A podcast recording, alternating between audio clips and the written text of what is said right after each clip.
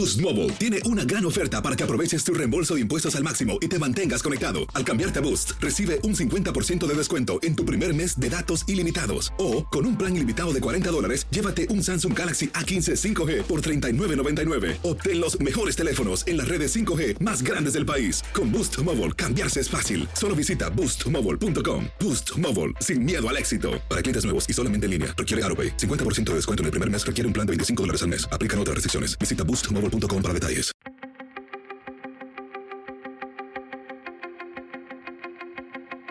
Temas importantes, historias poderosas, voces auténticas. Les habla Jorge Ramos y esto es Contrapoder. Bienvenidos al podcast. Esta semana vamos a hablar del insoportable calor en muchas partes del mundo causado en parte por el cambio climático. Déjame darle unos ejemplos. Londres ha roto su récord de temperaturas. Hay incendios en Francia, España y Portugal, donde han muerto cientos de personas por el calor. En China hay muchísimo calor y terribles inundaciones. En Monterrey, México, hay una sequía que ha dejado a dos presas casi sin agua. Y aquí en Estados Unidos, 60 millones de personas han sufrido temperaturas por arriba de los 100 grados Fahrenheit. La pregunta es si es esta la nueva normalidad. Y por eso quería hablar con alguien que supiera. Y me encontré a Mauricio Rodas, quizás usted lo recuerda, él fue alcalde de Quito, pero ahora es el coordinador de la lucha contra las olas de calor de la Fundación Arch Rockefeller. Y así fue nuestra conversación.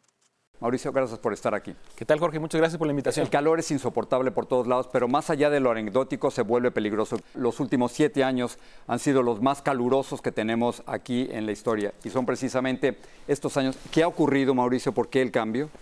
Bueno, porque estamos experimentando el cambio climático que cada vez es más claro, más evidente y lamentablemente es una tendencia que seguirá creciendo. Tenemos que estar preparados para eso, como tú lo dijiste, es la nueva normalidad. Ahora hay varios lugares del mundo donde han reportado récords de temperaturas. ¿Cómo, sabemos si esto es algo que está cambiando dramáticamente o es solo algo anecdótico? Bueno, yo creo que lo que ha ocurrido en los últimos años demuestra que ya se trata de una tendencia. Una tendencia, vemos que cada vez las olas de calor son más frecuentes, más intensas y más largas. Y eso, insisto, se ve claramente y lamentablemente va a continuar ocurriendo. Tenemos que estar preparados, la población tiene que entender que esto es una amenaza y una amenaza mortal. Ahora, algo interesante que me decías, Mauricio, es que es particularmente en las ciudades ¿Por qué, ¿Por qué, las ciudades? ¿Por qué es tan preocupante dentro de la ciudad? Porque en la ciudad existe el efecto de la isla de calor, así se lo conoce. En las ciudades existe más, más emanación de gases producto de los vehículos, el, pavimento genera calor, hay menos vegetación que en el campo, tenemos las emisiones de los aires acondicionados en muchas ciudades, todo eso hace que las ciudades sean más calientes, en donde el riesgo para la salud de las personas y para la economía y para el empleo sea mucho mayor. Estaba viendo cómo la ciudad de Sevilla, por ejemplo, ha decidido ponerle nombre a las olas de calor de la misma manera en que aquí en los Estados Unidos y en otras partes le damos a los huracanes. ¿Para qué sirve esto? Bueno, efectivamente, a través de Ash Rock estamos manejando la iniciativa City Champions for Heat Action o ciudades líderes en la acción contra el, calor extremo. Y una de las acciones que estamos promoviendo es precisamente el nombrar y categorizar olas de calor, igual que lo que ocurre en los huracanes. como si vienen un huracán. Efectivamente. ¿Por qué?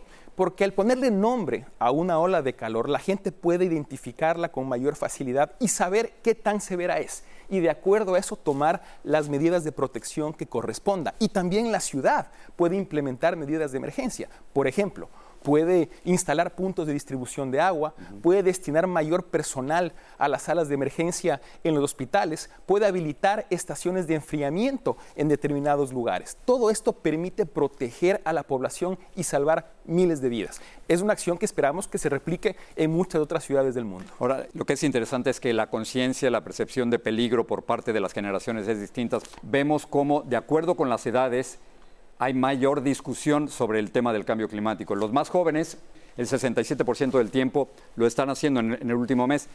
¿Nuestra generación ha fracasado? Yo creo que no ha sido lo suficientemente consciente de lo que está eh, ocurriendo y la gravedad que aquello representa. Ventajosamente los jóvenes, que son quienes tienen que cambiar el mundo, lo están. Y yo creo que cada vez es más grande el nivel de conciencia y el nivel de presión que los jóvenes están imponiendo sobre las autoridades a nivel mundial para que tomen este reto de manera seria, que entendamos que es la principal amenaza que enfrenta la humanidad y que por lo tanto hay que actuar de manera seria, responsable al respecto. Eh, el secretario general de Naciones Unidas, eh, Antonio Guterres, decía que estamos ante una alternativa muy clara, o la acción o el suicidio colectivo. ¿Qué se puede hacer? ¿Cuáles son las soluciones, Mauricio? Bueno, en primer lugar, generar conciencia entre quienes todavía no la tienen. Eh, Jorge, si hablamos específicamente de las olas de calor, hay que entender, por ejemplo, que aquí en Norteamérica producen aproximadamente 20 mil muertes al año. De hecho, eh, el calor extremo es el fenómeno derivado del cambio climático que mayor gente mata en comparación con todos los demás fenómenos. Es decir, si es que sumamos el número de muertes por huracanes, por tormentas tropicales, por inundaciones, por incendios forestales, tenemos que es un número menor que aquel de las víctimas que genera el calor extremo. Eso quizás no se sabe. ¿Y por qué no? Es que esto es nuevo, Mauricio. La gente que nos está escuchando ahora, claro, en el verano es mucho calor, pero, pero nadie pensaba en el calor como un asesino invisible. Y lo es, eh, Jorge, por una razón muy sencilla, porque el calor extremo no es visualmente impactante como por ejemplo lo es un huracán. Pero por ejemplo, en Estados Unidos, en el 2020, el calor extremo mató 20 veces más personas que los huracanes. Es efectivamente el asesino silencioso y por eso hay que tener más cuidado. Ahora, estaba viendo cómo los acuerdos de París sugerían que si aumenta la temperatura del, del planeta 1.5 grados centígrados más allá de la era preindustrial, las cosas van a ser prácticamente irreversibles. El, los, hechos de los gobiernos indican que no estamos en el camino para evitarlo. Estamos ante una catástrofe a nivel mundial? Si no actuamos con urgencia, sin duda, eh, Jorge. Y fíjate que no solamente en este caso el calor extremo representa una amenaza a la salud de las personas, sino también a la economía y al empleo.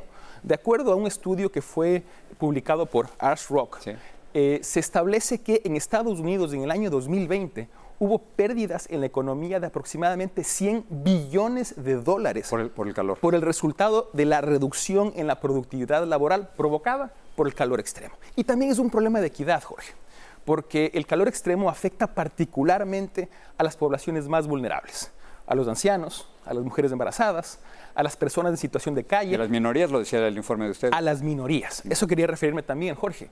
Los hispanos en Estados Unidos. Eh, se calcula que en promedio la población hispana está expuesta 42 días al año a temperaturas superiores a los 90 grados Fahrenheit. Muchas veces por trabajo no tienen más remedio. En comparación con 28 días en promedio de la población blanca. Esto, por supuesto, genera eh, peores condiciones laborales y una reducción en la productividad laboral de la población hispana 18% mayor que aquella de la población blanca. Es también un problema de equidad. Y Mauricio, gracias por estar aquí. Esto es muy importante que hablemos de este tema del calor, que no se ve, pero que nos está matando. Efectivamente, hay que actuar con urgencia. Mauricio, gracias. Muchas gracias, Jorge.